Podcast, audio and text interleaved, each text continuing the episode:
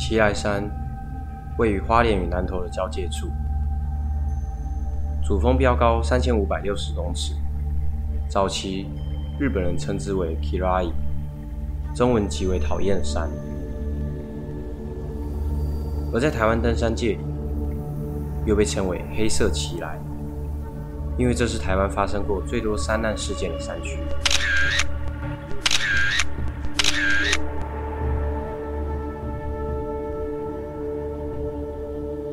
其中也不乏离奇诡异的山难事件。上一集我们说到了清大登山社事件，而就在那五名学生不幸罹难的一年后，又发生了一起令人吊诡的山难事件。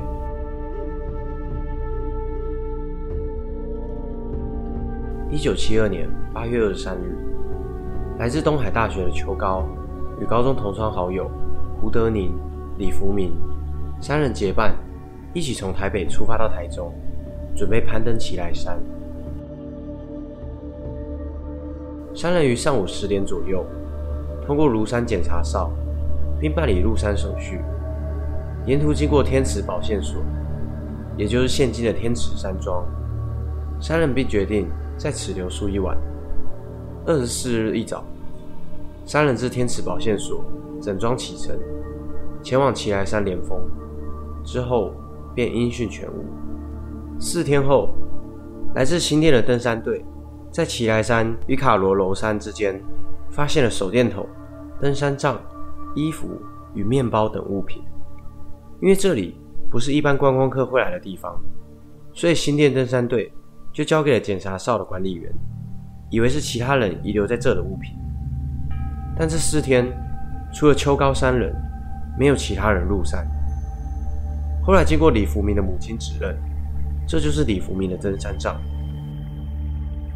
九月十日，距离三人失联已经将近两个礼拜，秋高的父亲一直等不到儿子回家，便透过南投、彰化以及花莲的警局查询三人的行踪，但在所有登山口都没有发现三人离山的踪迹，因此三人很有可能还在山上。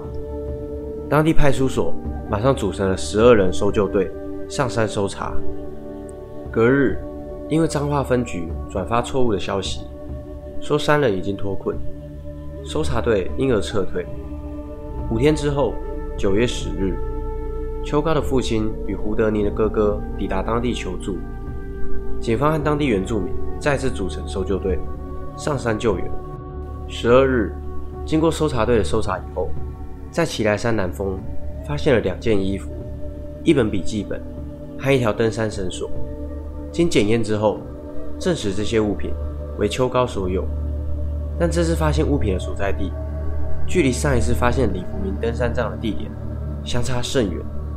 一个在奇来山北峰，一个则在南峰。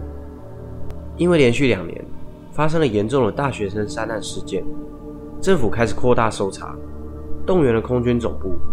派出了两架飞机，也增派陆军部队约五百人进行地毯式搜索。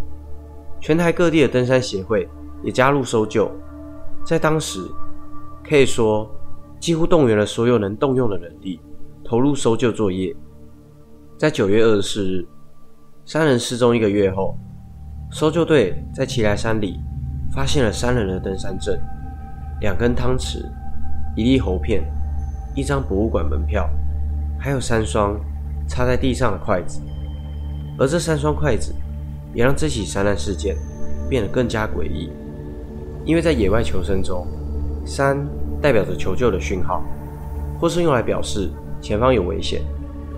几天之后，又在山里发现了其中两人的脚印。根据脚印的步伐推测，这可能是奔跑而遗留下的痕迹，让人不禁联想：他们为什么要奔跑？难道跟他们发出的求救讯号有所关联？就这样，一直搜救到十一月，寒冬将至，因为山上恶劣的气候，搜救队不得不撤退。前前后后总共搜查了两个月的时间，并动员了上千名的人力，几乎是把整座山找遍，但就是不见三人的踪迹。许多人根据以上的线索，开始推测三人的遇难过程。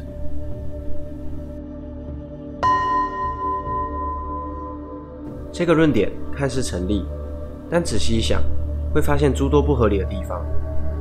在山上能吃下三个成年人的野生动物，大概就只有黑熊吧。但三人失踪的奇来山，并不是黑熊的栖息地，加上黑熊也不爱吃没吃过的肉。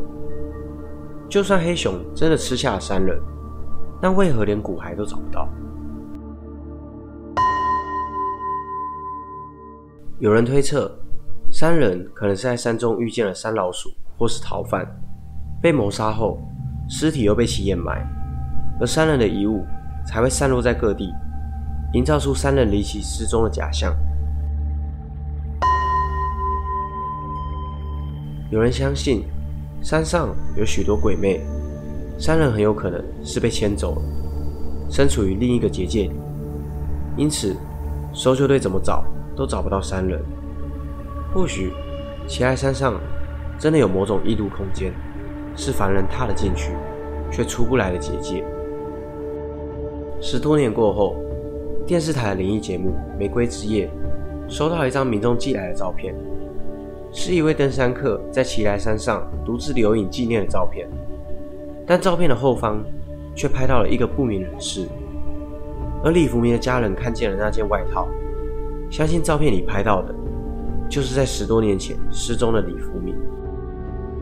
这起事件可以说是所有台湾山难事件中最诡异的一起失踪案。秋高山人就此人间蒸发，留下了令人不解的遗物和那三双筷子，还有永远无法得知真相的家属。今天的影片就到这边，如果觉得影片还不错的话，请帮我按赞、订阅、分享。我是希尔，我们下次见。